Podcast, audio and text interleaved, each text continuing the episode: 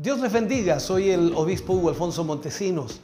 La palabra de Dios para nuestras vidas está llena de esperanza y nos muestra los principales pilares de la fe en nuestro Señor Jesucristo. Te invito a ver con mucha atención el siguiente mensaje.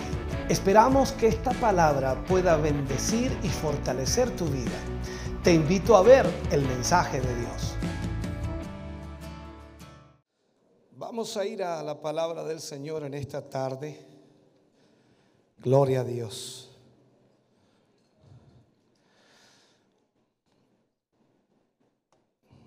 Yo espero en el Señor Dios pueda hablar a nuestra vida en una forma especial. Vamos a ir al libro de Mateo, capítulo 5. Mateo capítulo 5, versículo 13. Solamente leeremos un versículo, creo que es muy importante. Lo hemos usado muchas veces para hablar de algunos temas importantes que competen, por supuesto, a la vida cristiana. Y nuevamente lo usaremos. Allí habla, o al menos tiene un título, dice la sal de la tierra. Mateo capítulo 5, versículo 13. Tengo un rebote acá, no sé si me pueden ayudar un poquito en eso. Leo la palabra del Señor, lo hago en el nombre de nuestro Señor Jesucristo. Vosotros sois la sal de la tierra. Pero si la sal se desvaneciere, ¿con qué será salada? No sirve más para nada, sino para ser echada fuera y hollada por los hombres. Leámoslo de nuevo. Vosotros sois la sal de la tierra. Pero si la sal se desvaneciere, ¿con qué será salada? No sirve más para nada, sino para ser echada fuera y hollada por los hombres o pisoteada por los hombres. Oremos al Señor. Padre, en el nombre de Jesús vamos ante su presencia, dando gracias por permitirnos en esta noche poder reunirnos, Señor, como pueblo suyo y tener una palabra para nuestra vida. Hay muchas áreas, Señor, en las cuales necesitamos ser guiados y por sobre todas las cosas, hoy más que nunca, Señor, creo que el área que tocaremos es fundamental. Ya que eso es lo que permite, Señor, que su iglesia permanezca firme y pueda proyectarse. Yo le pido en esta hora que su presencia, su Espíritu Santo pueda guiarnos al ministrar esta palabra para sus hijos. Denos la sabiduría, denos la gracia para poder llegar al corazón de ellos, Señor, y que esta palabra a través de su Espíritu pueda guiarles. En el nombre de Jesús lo pedimos, para su gloria. Amén y amén, Señor. Fuerte ese aplauso de alabanza al Señor.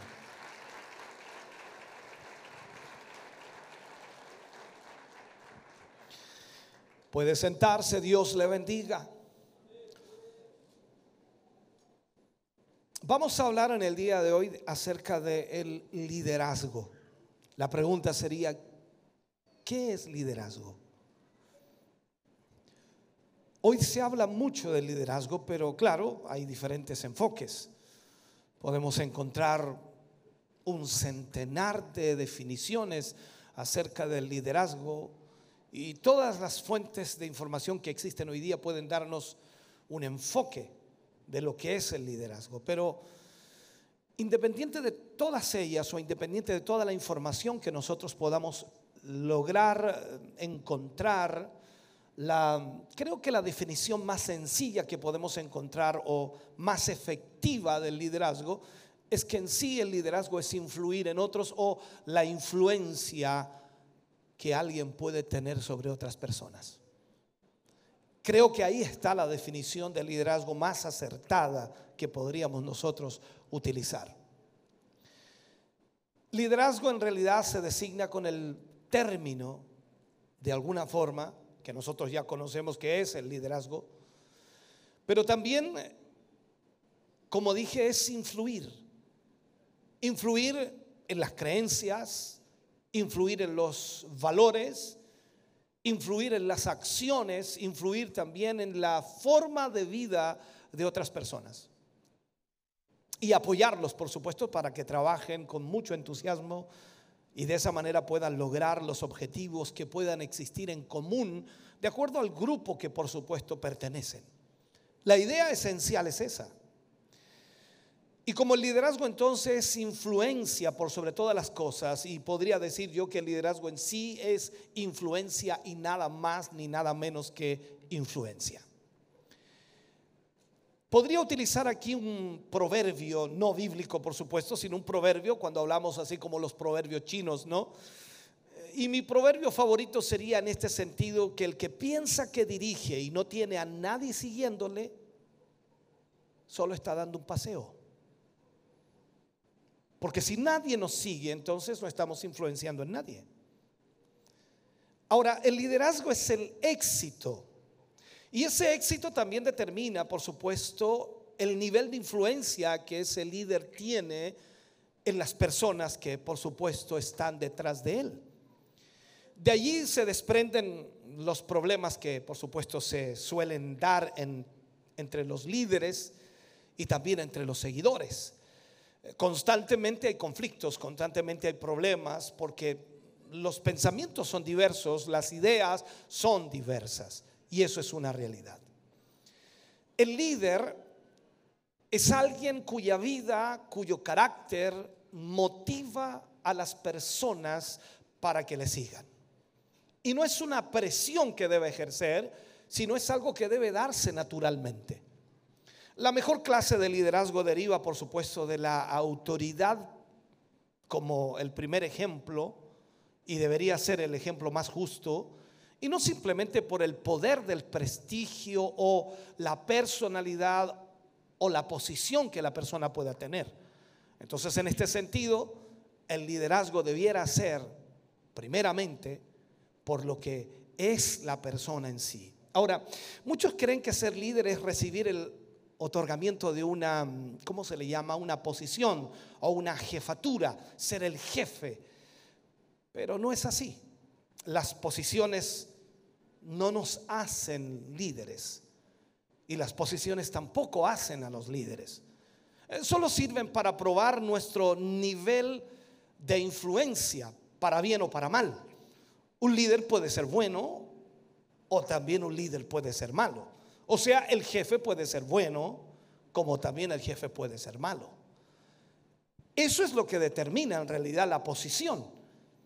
Sin embargo, todo liderazgo inicia, por supuesto, con una posición. No puede haber de otra manera para ver si realmente ese líder es bueno o no es bueno. Debe iniciar en una posición. Usted puede concederle, por ejemplo, a una, a una persona, puede concederle una posición, pero no puede concederle un verdadero liderazgo. La posición puede dársela, pero el liderazgo tendrá que demostrarlo él. Porque la influencia debe ser algo que se gana, algo que de alguna manera puede lograrse a través del proceso mismo del liderazgo. Eh, por este motivo, entonces, cuando Pablo encomendó, por ejemplo, a Timoteo el cuidado de la iglesia de Éfeso, Pablo constantemente le insistió en la importancia de ser ejemplo. Sé ejemplo, le dijo Pablo a Timoteo, en todas las cosas y Pablo conocía, por supuesto, la importancia de la influencia porque era lo esencial en la vida de él. Recordemos las palabras de Pablo a Timoteo, primera de Timoteo, capítulo 4, versículo 12, cuando él le habla, dice, ninguno tenga en poco tu juventud, sino sé ejemplo de los creyentes en palabra, conducta, amor, espíritu, fe y pureza. O sea, le estaba diciendo, tú tienes que ganarte a la gente con tu ejemplo. Y eso es sumamente importante. Ahora, la pregunta sería aquí, ¿a qué se refiere cuando se dice que el liderazgo es influencia? ¿Cómo una persona puede llegar a ser influyente o cómo una persona puede influir en otros. Cómo poder desarrollar nuestro nivel de influencia. Esto debemos verlo nosotros y analizarlo. La influencia se puede definir como el poder que una persona ejerce sobre otras personas para persuadirlas de un bien común. La cual por supuesto no se consigue de la noche a la mañana, no es un asunto de que es automático, no, no, eso no, es un proceso. Es un proceso que lleva mucho tiempo y por supuesto crece por etapas. No se da de la noche a la mañana.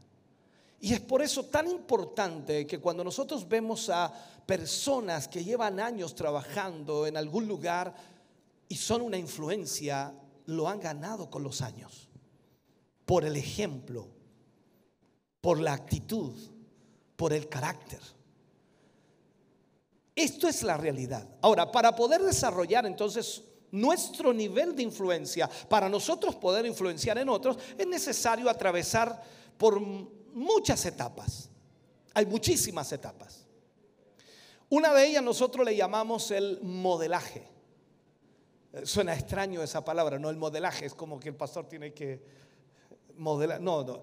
Me refiero a el hecho de lo que la persona debe ser para que lo imiten. Pablo dijo una gran verdad, imitadme a mí porque yo imito a Cristo. O sea, Pablo está diciendo, soy el modelo para que ustedes puedan imitar a Cristo. Entonces, el primer nivel para influir en las personas o en los demás es a través del modelaje. Se puede llegar a influir en las personas por lo que ellos ven en nosotros. Sin embargo, para que esta o esta característica realmente se dé, debe haber entonces un carácter adecuado y es sumamente importante el carácter. Uno puede llegar a ser un modelo bueno o un modelo malo. O sea, la gente puede a usted seguirlo porque es bueno o porque es malo. Alguien uno, bueno, de verdad mucha gente me dice a mí, dice, hay gente que sigue a malos líderes y hay gente que sigue a buenos líderes. No es el líder el que puede calificarse como bueno o como malo, sino es la gente lo que lo califica por su carácter y por su actitud. En este sentido, entonces, nosotros tenemos que tener un buen carácter, un buen temperamento, buenos hábitos, buenas acciones. Y eso créame que es muy difícil. Porque cada persona tiene su mirada, tiene su óptica. Y cada persona ve de una forma diferente. Usted se junta con dos o tres personas y dice, el hermano tanto es un buen líder. El otro dice, no, ¿qué va a ser buen líder? No, si es muy agradable. No, es un pesado es muy cordial, no es antipático, dice el otro. Entonces la óptica de cada persona es diferente. ¿Por qué? Porque si usted quiere seguir a alguien, usted lo seguirá por el carácter, por el temperamento, por los hábitos, por las acciones, porque ve un buen ejemplo. Ahora, la mayoría de las personas verán la influencia de usted en sus vidas. Si usted es influyente, entonces la mayoría de las personas verán esa influencia de usted en las vidas de ellos y si de alguna manera lo perciben como alguien positivo, como alguien bueno, por decirlo así, confiable y con cualidades admirables, entonces cuando lo vayan conociendo, si les agrada lo que ven, si les agrada lo que hay en usted, aumentará entonces su credibilidad hacia usted, aumentará también el potencial de su influencia sobre ellos. Pero ese es un proceso. Yo no puedo pedirles como líder a ustedes, confíen en mí, hermano, confíen en mí. Eso, eso no basta. Tiene que haber entonces una influencia que da el ejemplo, que da situaciones en el carácter, en la forma de vida, para que usted pueda realmente confiar en el líder. Lo otro que debe existir es la motivación. Porque el siguiente nivel entonces debiera ser eso, la motivación para poder influir en los demás que le siguen. Pero para eso es necesario comenzar a relacionarse con otras personas. Uno tiene que relacionarse. Usted como líder debe relacionarse. Para ello entonces es importante crear un puente de comunicación con las demás personas, para de alguna manera estar consciente de las necesidades que esas personas tienen, las aspiraciones que ellos puedan tener y aún más crearles la suficiente confianza para que crean en usted. Una persona en la posición del liderazgo tendrá éxito solamente si las personas confían en Él su futuro. Si las personas confían en Él su dinero. Si las personas confían en Él hasta sus vidas. Tiene que llegar a ese nivel de influencia. Si miramos en Cristo Jesús, los discípulos estaban dispuestos a dar sus vidas por Cristo. No tan solo dejaron sus trabajos, dejaron todo lo que tenían por seguir a Jesús, sino que llegaron a entregar su vida por Él. Ese es el nivel de influencia que Dios desea que cada uno de nosotros tengamos sobre las demás personas. Y no se trata de aprovecharse de las personas, sino que ser realmente, primeramente nosotros, entregados a Cristo en todo lo que hagamos.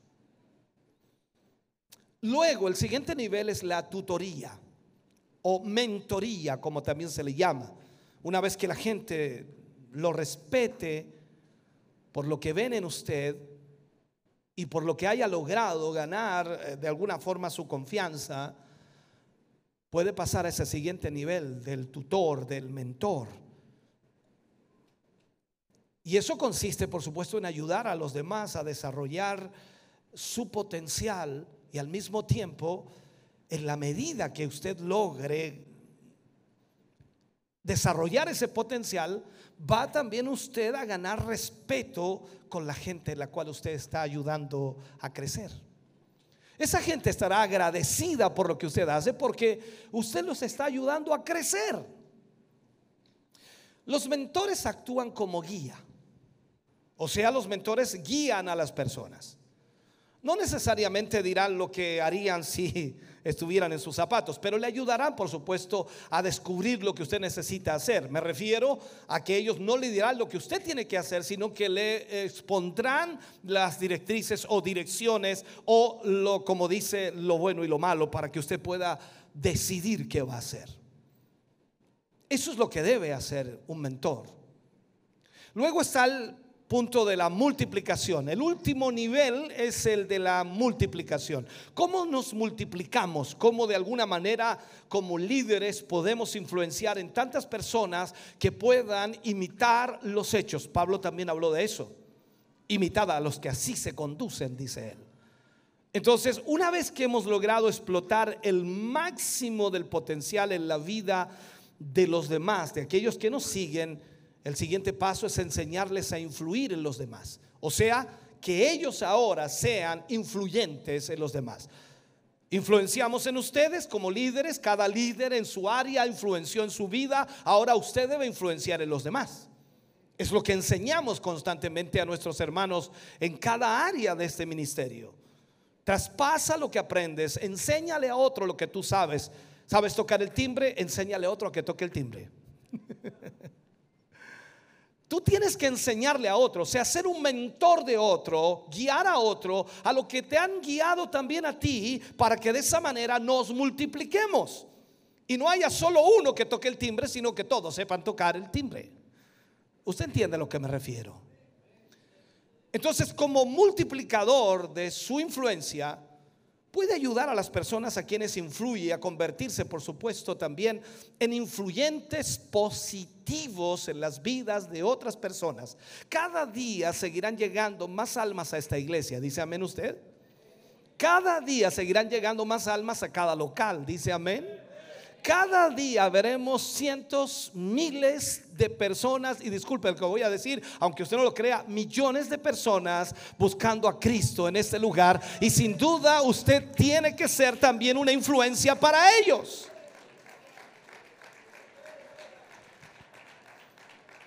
Entonces debe ser una influencia positiva en otros Y llegaron no solo a los que recibieron la parte suya, sino también a los que aprendieron a cosechar lo que usted también cosechó. Miremos algo importante. Hay un ejemplo en la Biblia que podemos utilizar, el ejemplo de Bernabé. Eh, poco se habla de Bernabé, pero lo, poco que se habla es suficiente para entender esto.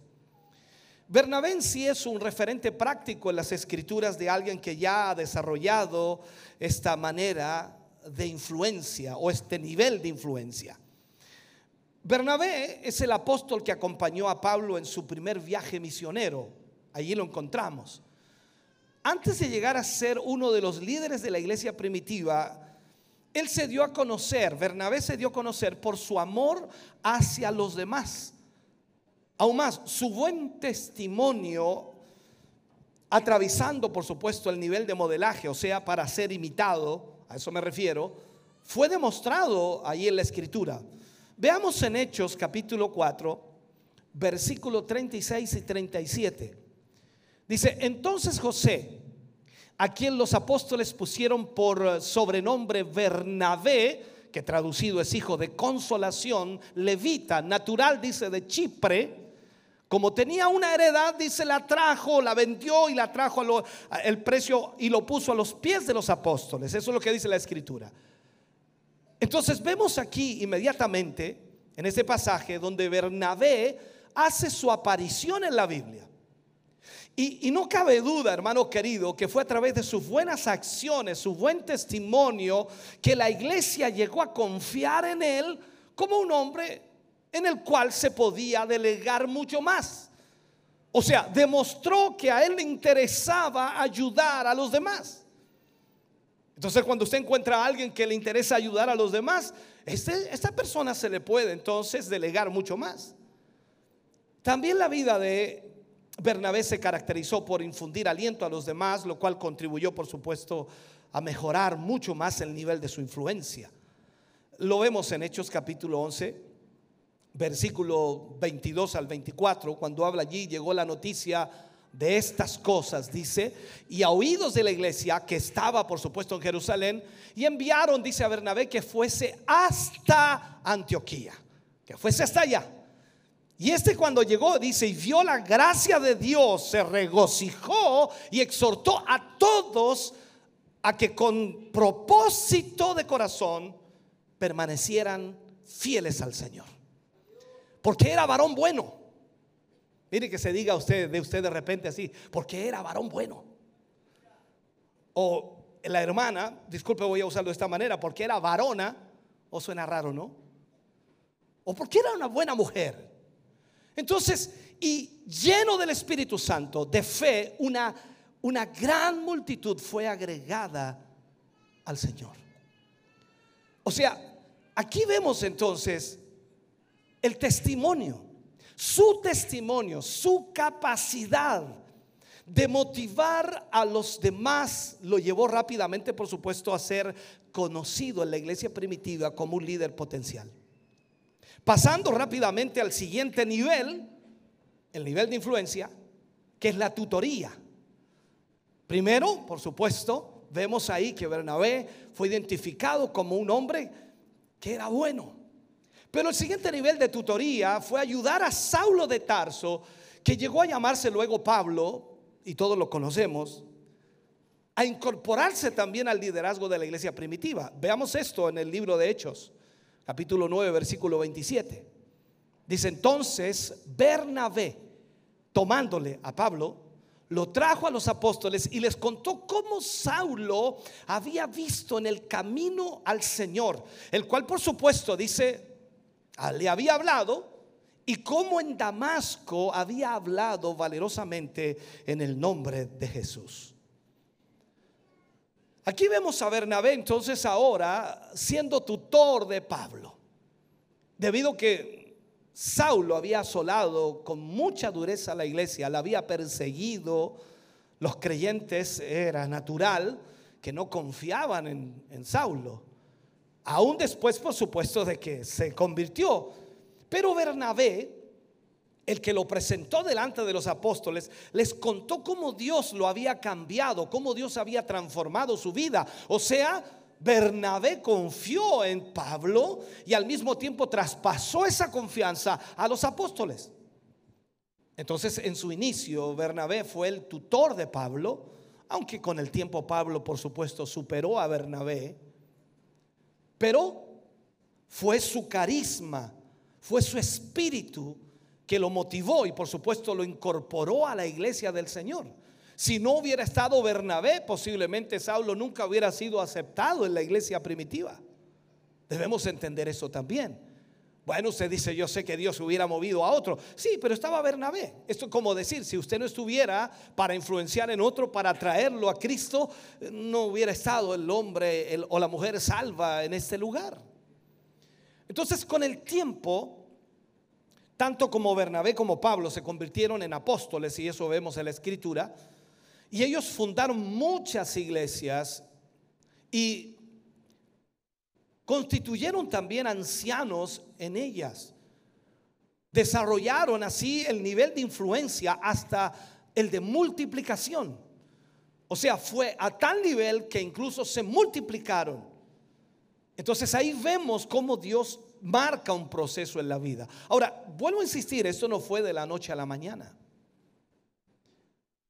Hay niveles de liderazgo. Y en esto debemos entenderlo. Alguien puede decir, bueno, él es líder. Eh, vamos a ponerlo de esta manera. Él es pastor. Ah, él también es pastor. Eh, él también es pastor. Ah, acá tenemos otro pastor. Este pastor lleva dos días. Este pastor lleva un año. Este pastor lleva diez años. Este pastor lleva 20 años. Este pastor lleva 50 años. Quiero que me sigan esto. El nivel de influencia es diferente en cada uno de ellos por la cantidad de tiempo que han estado en ese liderazgo. ¿Por qué? Porque a través de su liderazgo ellos han sido trabajados, probados, enfocados en la voluntad perfecta de Dios. Lo que vamos a ver ahora, vamos a ver cinco niveles de liderazgo, lo que por supuesto nos enseña que el verdadero liderazgo no se desarrolla de la noche a la mañana. No es un asunto de que hoy día el que tiene un día de pastor ya es pastor y puede eh, codearse con el pastor que tiene 50 años en el ministerio, a eso me refiero. Y no puede el de un año codearse con el pastor que lleva 10 años en el ministerio. Y no puede el que recién fue ungido como pastor decir ahora yo soy pastor igual que usted, cuando el otro lleva 10 años. O sea, quiero que entienda esto. Debe ser entendible que el liderazgo no nace de la noche a la mañana. Muchos creen que el liderazgo consiste en otorgar alguna posición de mando a una persona, pero la verdad, hermano querido, está muy alejado de eso, totalmente diferente. No se trata de darle un liderazgo a alguien, decir usted lo ungimos pastor y ahora como lo ungimos pastor usted va a ser extraordinariamente un pastor.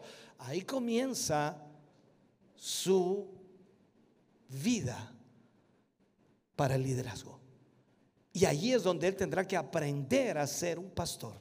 Y no es fácil.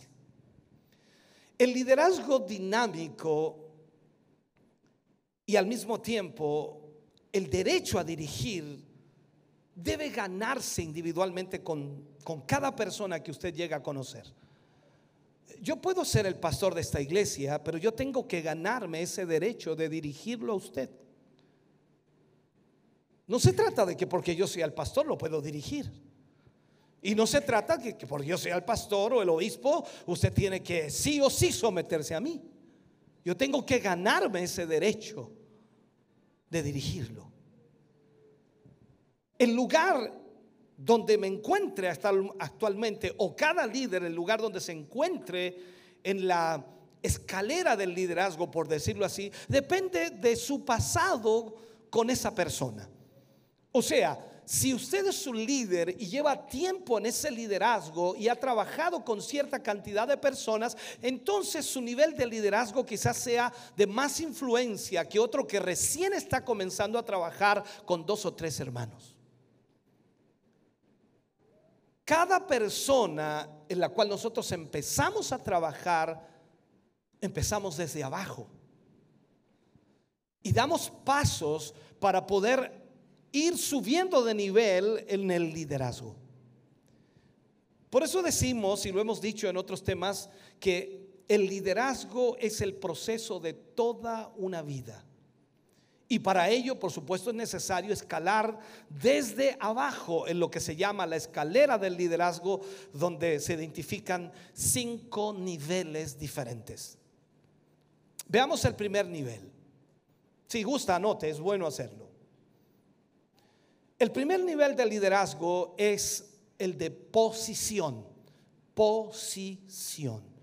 Este es el nivel básico. Todo líder comienza en una posición. Y se obtiene por nombramiento o por otorgamiento un título de poder de una organización. La misión lo ungió como evangelista, la misión lo ungió como pastor, la misión lo ungió como eh, maestro, en fin. Y usted obtiene entonces un nivel de liderazgo. Lo ungió como diácono, lo ungió como anciano, lo ungió como líder en un área, en fin. Allí comienza entonces su nivel, en lo básico, la posición. Sin embargo, la gente que está bajo su mando no le seguirá más allá de lo que su título le permita. Solo lo harán porque alguien les dijo que usted era el jefe o era el líder. O sea, usted es un encargado de obra y lo pusieron allí y la gente lo va a seguir porque usted es el encargado, no porque usted haya ganado ese nivel de influencia. Allí comienza, en el nivel básico, por la posición. Un verdadero líder conoce la diferencia entre ser un jefe y ser un líder. El jefe por decirlo así, para hacer un paralelo entre el líder y el jefe, o el jefe y el líder, el jefe maneja a sus trabajadores. El líder los capacita. El jefe depende de la autoridad. El líder depende de la buena voluntad. El jefe inspira temor. Llegó el jefe, llegó el jefe. El líder inspira entusiasmo. El jefe dice yo. El líder dice nosotros.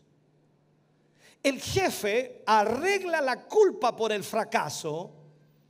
El líder arregla el fracaso. El jefe dice vayan. El líder dice vamos. Quiero que entienda esto. Esa es la parte básica. Y cuando nosotros entonces somos nombrados en un cargo, en una responsabilidad, allí es donde comenzamos. Y la gente se sujetará, se someterá por, lógicamente, porque usted es el jefe, porque usted es el líder. Pero ahí es donde usted comienza a trabajar. El segundo nivel de liderazgo es el de permiso. ¿Cómo explico esto? Este es el liderazgo basado, por supuesto, en las buenas relaciones con los demás. Cuando usted tiene buenas relaciones, usted es un buen líder y tiene buenas relaciones con los demás, entonces cuando la gente a la cual usted dirige comienza a ver el interés genuino por ellos, eh, sabemos motivarlos, eh, reconocer sus logros y ganamos su confianza, entonces es un hecho que inmediatamente pasamos al siguiente nivel de liderazgo donde ellos nos permiten dirigirlos. Nos dan el permiso para dirigirlos. Y me dice, dígame pastor, ¿en qué le ayudo? Dígame hermano, ¿en qué le ayudo? Hermana, dígame, ¿en qué le ayudo? Eh, aquí estoy para servir. Nos dan el permiso para dirigirlo. Y este es el nivel donde lo siguen porque lo aman.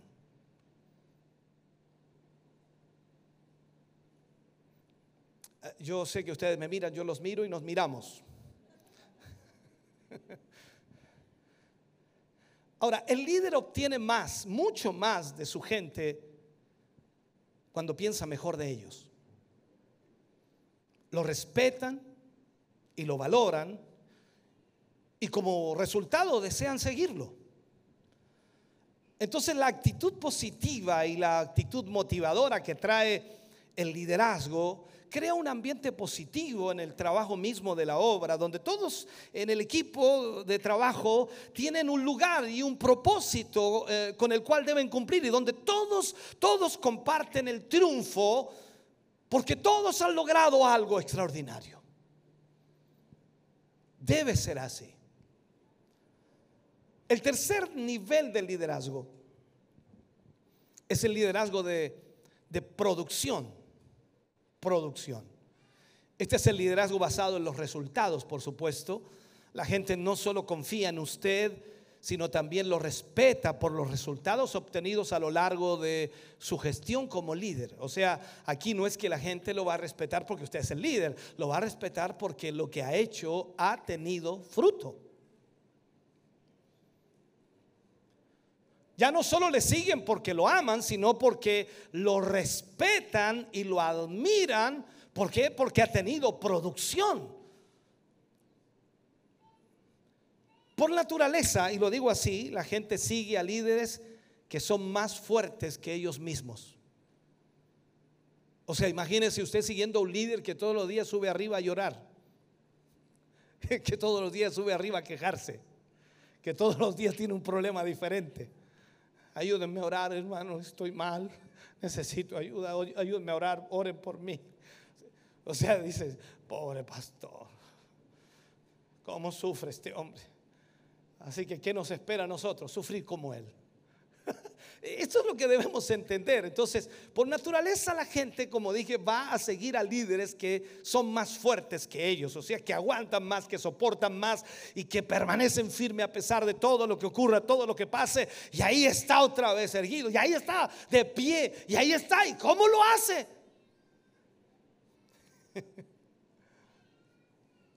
Número cuatro, liderazgo de multiplicación. Este nivel de liderazgo, hermano querido, se logra cuando aprendemos a desarrollar a otros líderes a nuestro alrededor. Liderazgo de multiplicación. Es en este nivel donde se logra ganar lealtad de la gente, debido al agradecimiento que sienten, por supuesto, por lo que usted ha hecho por ellos. Realmente este nivel es uno de los más difíciles de todos, ya que es una tarea, y lo puedo decir así, es la tarea más difícil que se tiene en el liderazgo porque se trata de desarrollar a otros líderes. Y dentro del ámbito cristiano hoy día existe muy poco deseo de desarrollar a otros líderes. Normalmente en el término general la mayoría de los líderes solamente quieren ser ellos y nadie más. Por eso digo que es el más difícil.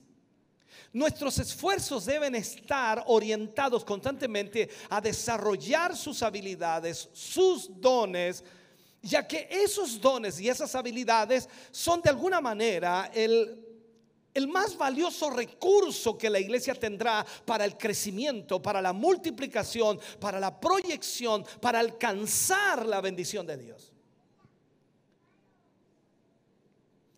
Hace algunas semanas atrás me decía un hermano, pastor, ¿y, por qué usted no hace el discipulado? Yo le decía, hermano querido, tienen que desarrollarse otros líderes. Pero usted es el pastor. Sí. Yo le predico el sábado, el domingo, el jueves. Tiene que desarrollarse. Y usted recibe el discipulado de labios de otros hermanos. Y eso es una bendición que ellos se desarrollen. Y yo me alegro cuando los hermanos dicen, entendí todo, me quedó clarito. El hermano me explicó con lujo de detalle. Maravilloso el discipulado. ¿O usted cree que a mí, mire, mire lo que está haciendo el hermano, le está yendo, y te lo voy a sacar? No, eso sucede en algunas iglesias lastimosamente. Pero cuando hablamos de desarrollar, entonces es lo más difícil para la iglesia cristiana hoy en forma general. El, si lo puedo llamar así, el personal, la, la, la, la, gente, los cristianos, es el capital más importante de una organización. Es lo más importante. Ustedes, los creyentes que están aquí, es lo más importante de esta organización. ¿Por qué? Porque los sistemas se vuelven obsoletos. Hoy día con las tecnologías que existen, todos los sistemas se vuelven obsoletos y después de un tiempo ya hay que renovar el sistema porque los sistemas pasaron de moda, ya no funcionan, ya no sirven. Los edificios que construyamos se deterioran con el tiempo y hay que construir nuevos edificios o hay que arreglarlos. Las máquinas se desgastan pero las personas pueden crecer, las personas pueden desarrollarse y llegar a ser más eficientes. Y por supuesto, ellos van a lograrlo si cuentan con un líder que entienda el valor del potencial que tiene dentro de la iglesia. O sea, lo que queremos es que usted se desarrolle, que usted crezca, que usted aprenda, que usted pueda influenciar también en otros.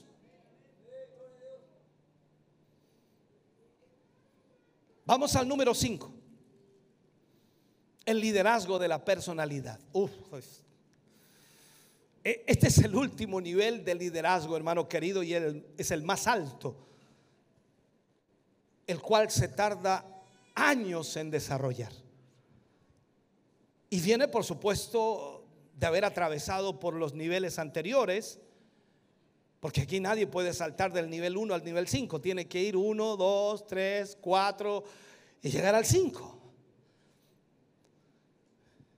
Cuando ya la gente siente, este nivel se da cuando ya la gente siente admiración, respeto, amor, lealtad por lo que usted ha hecho como líder y por lo que ha logrado es el más difícil.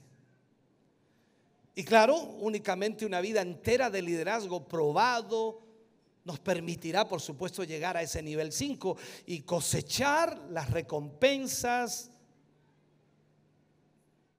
que Dios nos permita. No es fácil llegar a ese nivel. Entonces, cuando alguien piensa que puede rápidamente tener un liderazgo, estos niveles nos dicen a nosotros que es un proceso de toda una vida. Cuando vamos a la historia bíblica y encontramos a grandes hombres de Dios, los procesos fueron tremendamente difíciles para ellos. No tengo el tiempo para hablar de muchos ejemplos allí, pero vamos a hablar de uno para que podamos entender. Vamos a tomar a Pablo como ejemplo.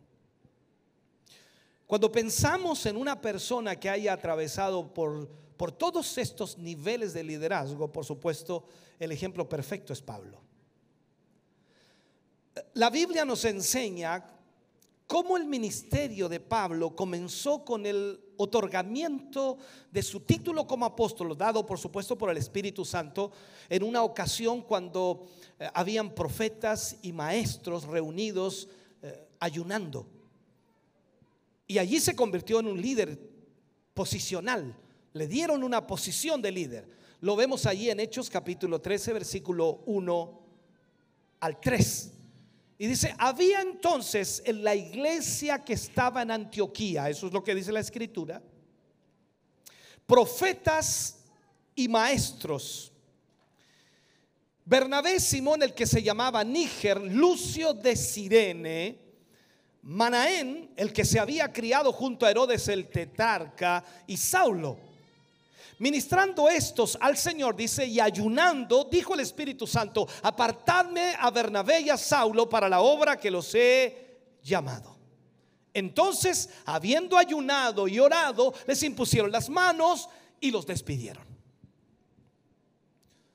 Fue a partir de ese momento donde Pablo junto con Bernabé, por supuesto, iniciaron su ministerio como apóstoles y iniciaron sus viajes misioneros. Allí tenemos todos los viajes de Pablo luego en las cartas siguientes.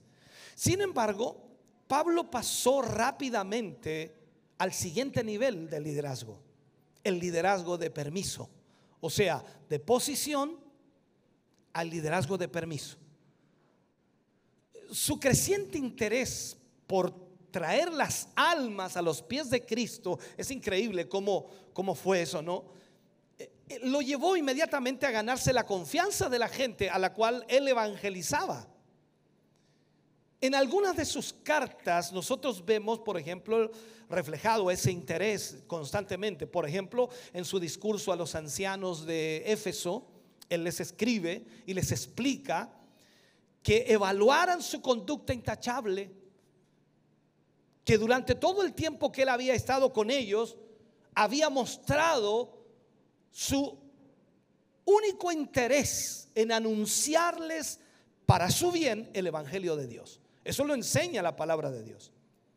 Si leemos, por ejemplo, Hechos capítulo 20, versículo 18 al 21, dice que cuando vinieron a él, les dijo, vosotros sabéis cómo me he comportado entre vosotros todo el tiempo, desde el primer día que entré en Asia, sirviendo al Señor con toda humildad y con muchas lágrimas y pruebas que me han venido por, por, por las acechanzas de los judíos.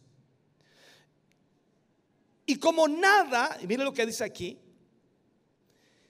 y como nada que fuese útil, he rehuido de anunciaros y enseñaros públicamente y por las casas, testificando a judíos y a gentiles acerca del arrepentimiento para con Dios y también de la fe en nuestro Señor Jesucristo.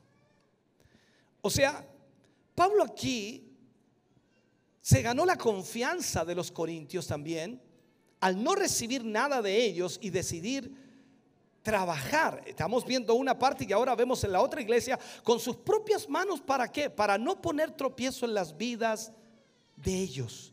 En Primera de Corintios le escribe a la iglesia de Corintios, le dice, así también ordené, Primera de Corintios 9, 14 y 15, dice, así también ordenó el Señor a los que anuncian el Evangelio que vivan del Evangelio.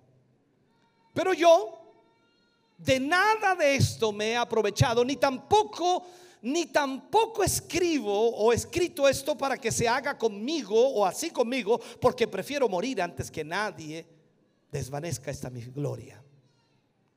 O sea, vemos aquí que Pablo, que había pasado de la posición a ser el liderazgo del permiso, ganándose la confianza de la iglesia por su conducta, por su forma de ser. Vemos allí entonces cómo el Señor trata con Pablo y lo lleva a hacer todo aquello para que su liderazgo sea un liderazgo de influencia en todas las áreas. Cuando vemos que le habla a los corintios de esta manera y también incluso les explica en esta carta cómo habían buscado la forma de ganarse la confianza de todos para ganarlos para Cristo, aboliendo toda barrera racial o toda barrera social. O sea, Pablo se preocupaba de ganar a todos los que pudiera para el Señor. Y él escribe allí en Primera de Corintios 9, versículo 19 al 22, por lo cual siendo libre, dice, de todos, me he hecho siervo de todos para ganar al mayor número. Me he hecho a los judíos como judío para ganar a los judíos, a los que están sujetos a la ley, aunque yo no esté sujeto a la ley, como sujeto a la ley, para ganar a los que están sujetos a la ley. A los que están sin ley, como si yo estuviera sin ley, aunque yo no estoy sin ley de Dios, sino bajo la ley de Cristo, para ganar a los que están sin ley. Me he hecho débil a los débiles para ganar a los débiles.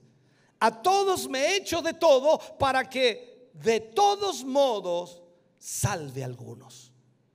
O sea, Pablo hacía los esfuerzos sobrehumanos con tal de ganar aquellas almas. Esta actitud que tenía Pablo como líder, por supuesto, le ayudó a ganarse a la gente la confianza de ellos superando así el nivel de, liderazgo, de permiso y pasando ahora a otro nivel que es el nivel de producción. Y, la Biblia nos enseña cómo a lo largo de su ministerio Pablo fundó iglesias, o sea, se estaba produciendo algo extraordinario. En Hechos capítulo 14, versículo 21 al 23, es importante marcar esto, dice allí, y después de anunciar el Evangelio, a aquella ciudad y de hacer muchos discípulos, mira qué bueno, volvieron a Listra, a Iconio y a Antioquía, confirmando a, los ánimos, dice, confirmando los ánimos de los discípulos, exhortándoles a que permaneciesen en la fe y diciéndoles, es necesario que a través de muchas tribulaciones entremos en el reino de Dios. Y constituyeron, dice, ancianos en cada iglesia y habiendo orado con ayunos, los encomendaron al Señor en quien habían creído. Eso es lo que hacía Pablo. Los resultados de Pablo fueron fructíferos. Y esto se vio, por supuesto, reflejado en las almas que esas iglesias tenían, porque fundó muchas iglesias a lo largo de su ministerio.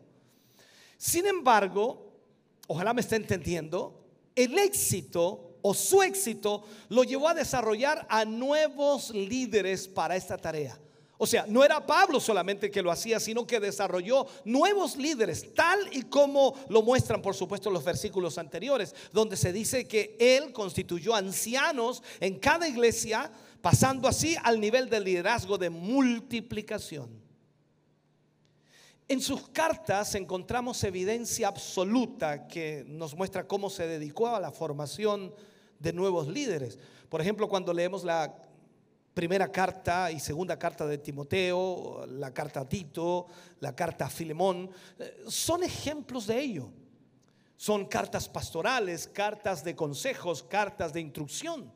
O sea, Pablo durante toda su vida desarrolló su liderazgo e impactó la vida de muchos hasta definir, por supuesto, su estilo inigualable de liderazgo. Que hasta el día de hoy, increíblemente, hasta el día de hoy se reconoce alcanzando el nivel de liderazgo de una personalidad extraordinaria. Déjeme cerrar este mensaje. Porque una de las cosas que necesitamos entender es lo que Dios quiere hacer con nosotros. Cada uno de nosotros ha sido llamado para hacer influencia en los demás. Pero lo primero que debemos lograr nosotros es influenciar en ustedes. Y en el proceso mismo Dios irá trabajando en cada una de sus vidas. Hoy usted está aquí y está delante de la presencia del Señor.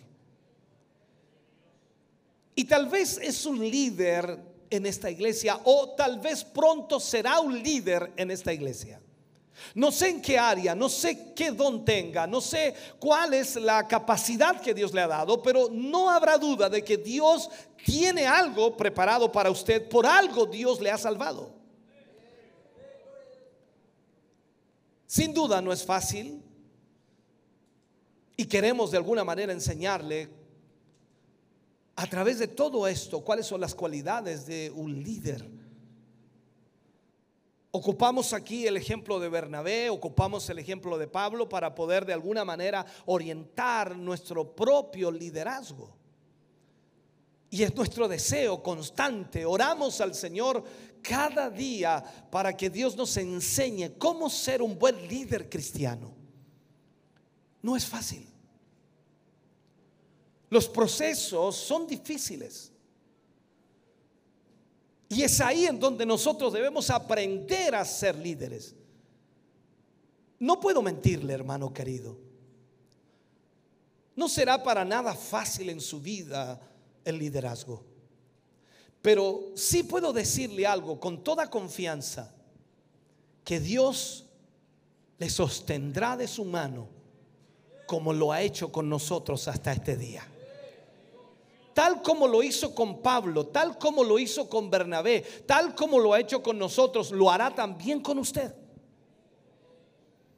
Pablo escribe a los Corintios, y esto es un párrafo extraordinario, maravilloso. En 2 de Corintios capítulo 11, versículo 23 al 29, Pablo escribe y dice, "¿Son son ministros de Cristo?" Como si estuviera loco hablo. Yo más en trabajos, más abundante, en azotes sin número, en cárceles más, en peligros de muerte muchas veces. De los judíos cinco veces he recibido 40 azotes menos uno. Tres veces he sido azotado con varas. Una vez apedreado. Tres veces he padecido naufragio. Una noche y un día he estado como náufrago en alta mar. En caminos muchas veces. En peligros de ríos, peligros de ladrones, peligros, wow, de los de mi nación, peligros de los gentiles, peligros en la ciudad, peligros en el desierto, peligros en el mar, peligros entre falsos hermanos, en trabajo y fatiga, en muchos desvelos, en hambre y sed, en muchos ayunos, en frío y en desnudez. Además de otras cosas, lo que sobre mí se agolpa cada día, la preocupación por todas las iglesias. Él dice, ¿Quién enferma y yo no enfermo? ¿A quién se le hace tropezar y yo no me indigno?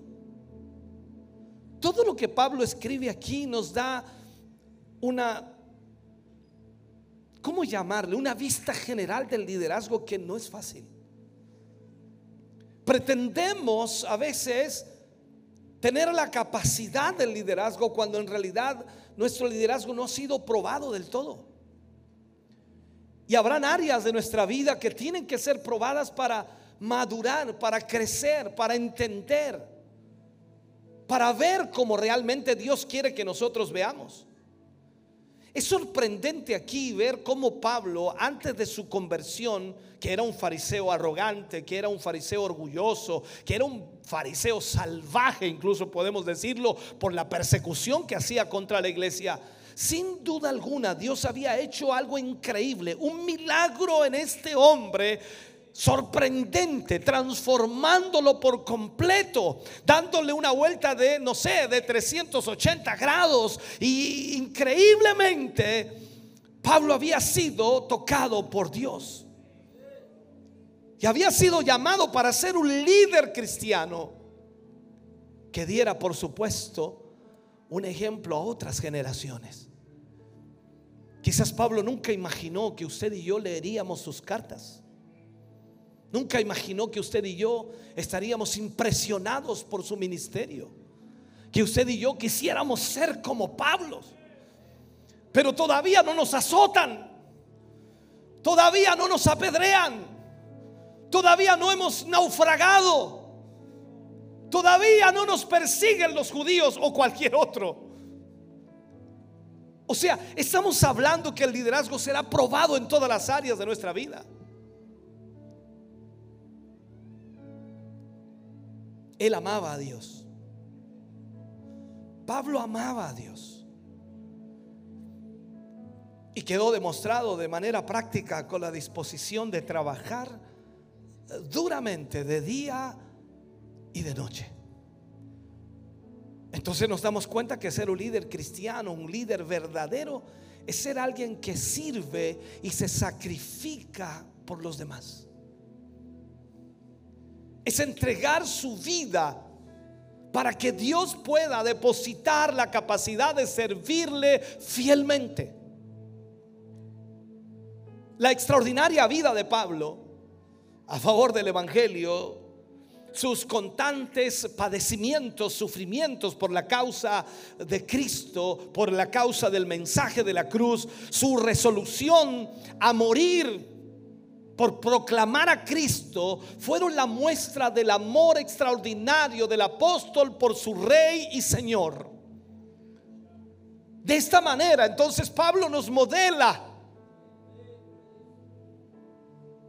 y nos dice, así luce una vida entregada por la causa de Cristo para la gloria de Dios. Por eso él dice autorizadamente, imitadme a mí porque yo imito a Cristo. Estoy dispuesto a dar mi vida por Él. Tú y yo, hermano querido, como Pablo, somos personas comunes y corrientes. Sin embargo, cuando entregamos nuestras vidas a Cristo, podemos ver cuán maravilloso puede ser el poder de Dios sobre nosotros. Cuán maravillosa será la gracia y la bondad de Dios para usarnos como instrumentos para alcanzar con el Evangelio a miles de personas y ser la influencia necesaria para que aquellos puedan conocer al Salvador. Tú no has sido traído a este lugar para pasar el tiempo, para que los años pasen por ti para que las arrugas empiecen a aparecer, para que el pelo comience a caerse, para que tú comiences a sentirte fatigado y cansado. Tú no estás aquí para eso, tú estás para entregar toda tu vida, todo tu esfuerzo, todo tu sacrificio para aquel que te salvó, para aquel que te redimió, para mostrar a través de tu vida que tú has sido llamado por el Cristo de la gloria.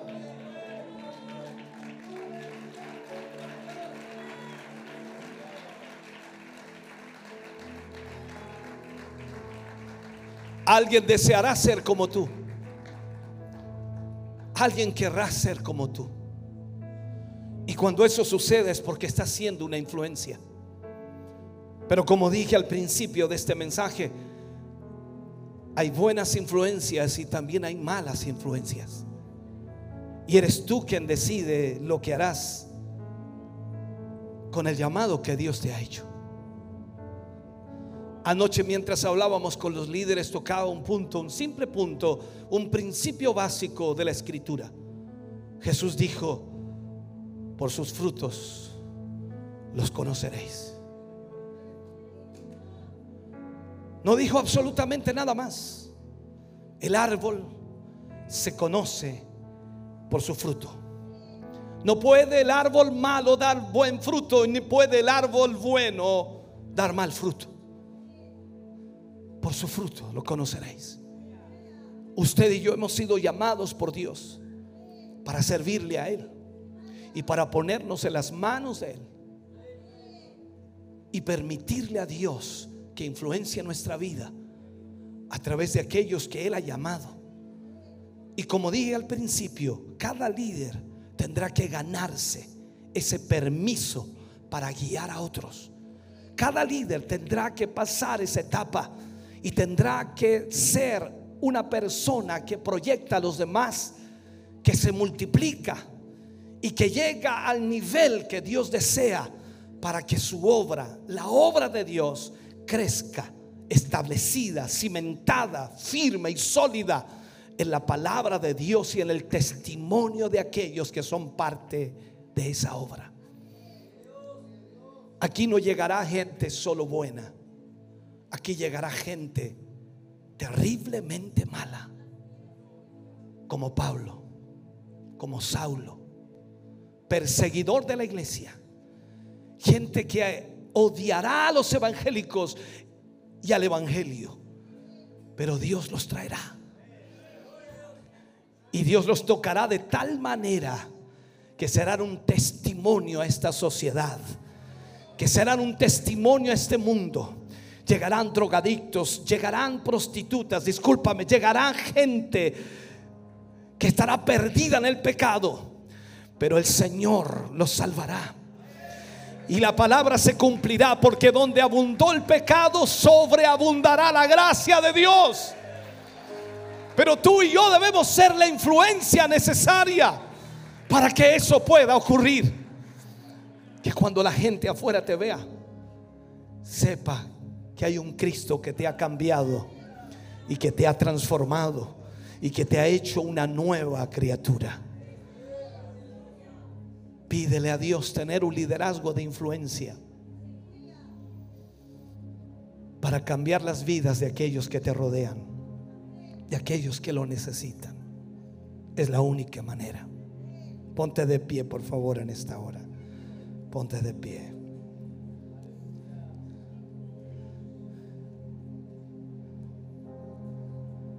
Quiero orar en esta hora. Y sé que muchos hermanos que han escuchado esta palabra, y sé que quizás el análisis de esta palabra es difícil. Porque quizás muchos consideran que esta palabra no es para ellos, pero cada persona que el Señor llama la llama para que le sirva. Tú has sido llamado para servir al Señor. En algún área de la obra de Dios, en algún área de servicio, en algún área en donde ministrarás a otros, enseñarás a otros. Y lo primero que Dios te exigirá es ser una influencia, una buena influencia. Y para eso no bastan mi fuerza ni tu fuerza. Solo Dios puede hacer ese cambio, esa transformación. Solo Dios puede hacerte bueno realmente. No es que mi criterio sea que soy bueno. El fruto que hay en mí y que usted ve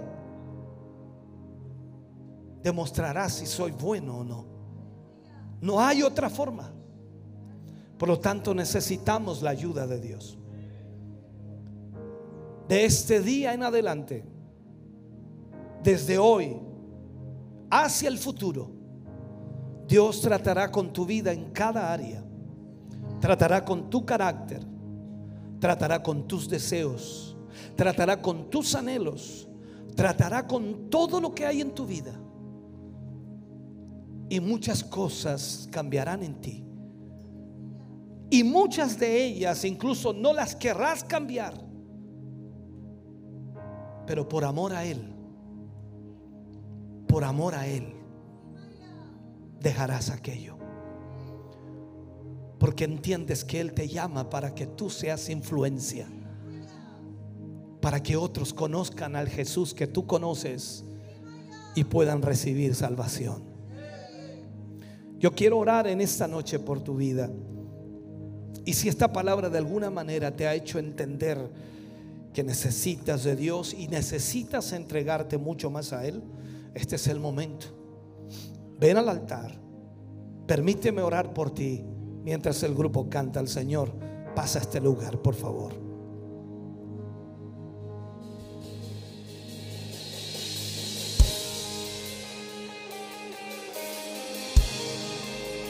Oh Señor Jesús.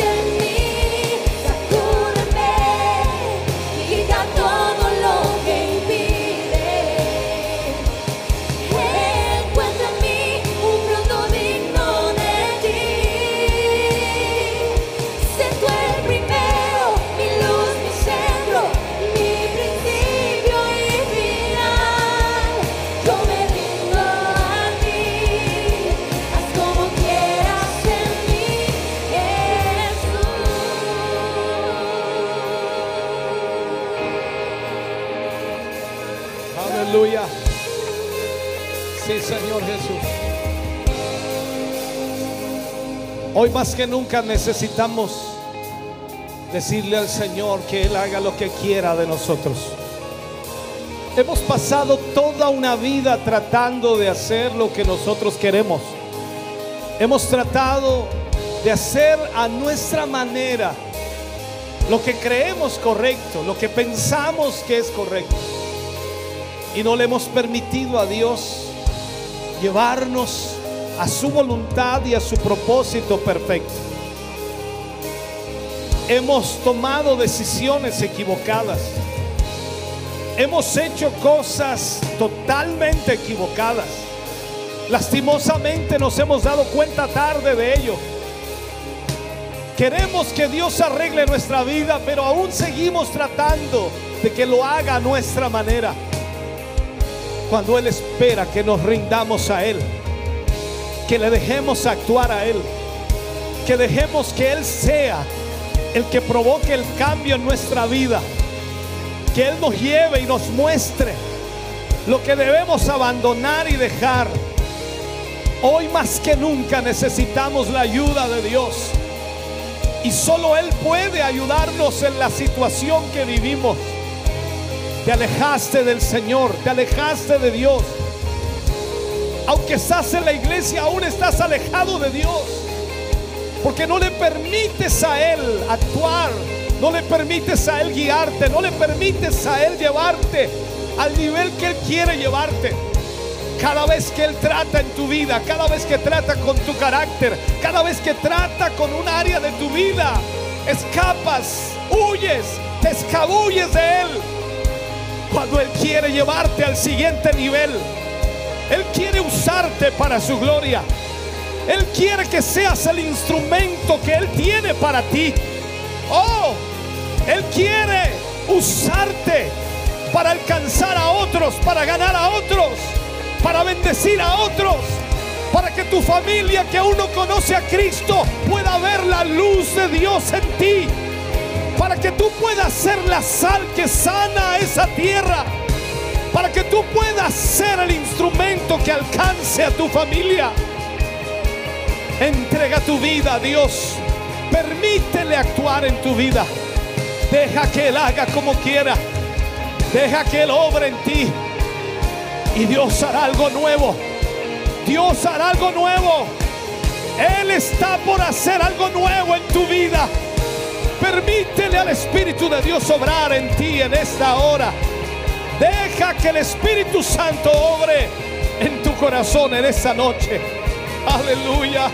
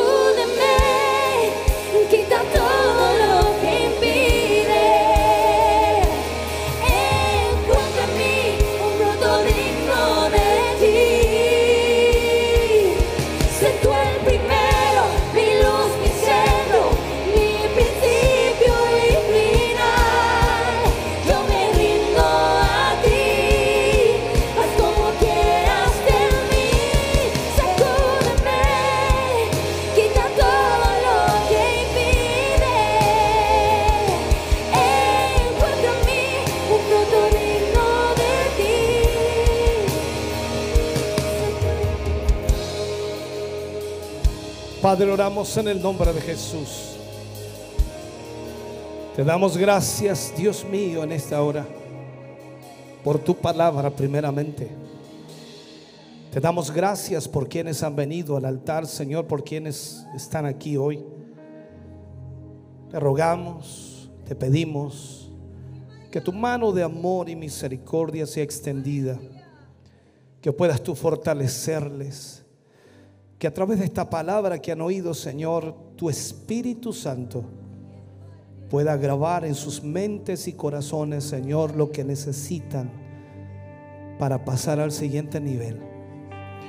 Señor, tú trabajarás en ellos. Tú ministrarás sus vidas y corazones. Y estamos ciertos y seguros que tu bendición y tu presencia estará sobre ellos. Padre, les bendecimos en esta hora y te damos gracias por esa presencia tuya para la gloria de Dios. Amén. Y amén, Señor. Aleluya. Fuerte ese aplauso de alabanza al Señor. Estamos contentos de que hayas visto y escuchado este mensaje. Creo con todo mi corazón que Dios le ha bendecido. Quiero invitarles a suscribirse a mis redes sociales, donde tenemos contenido que le ayudará a alimentar su vida espiritual.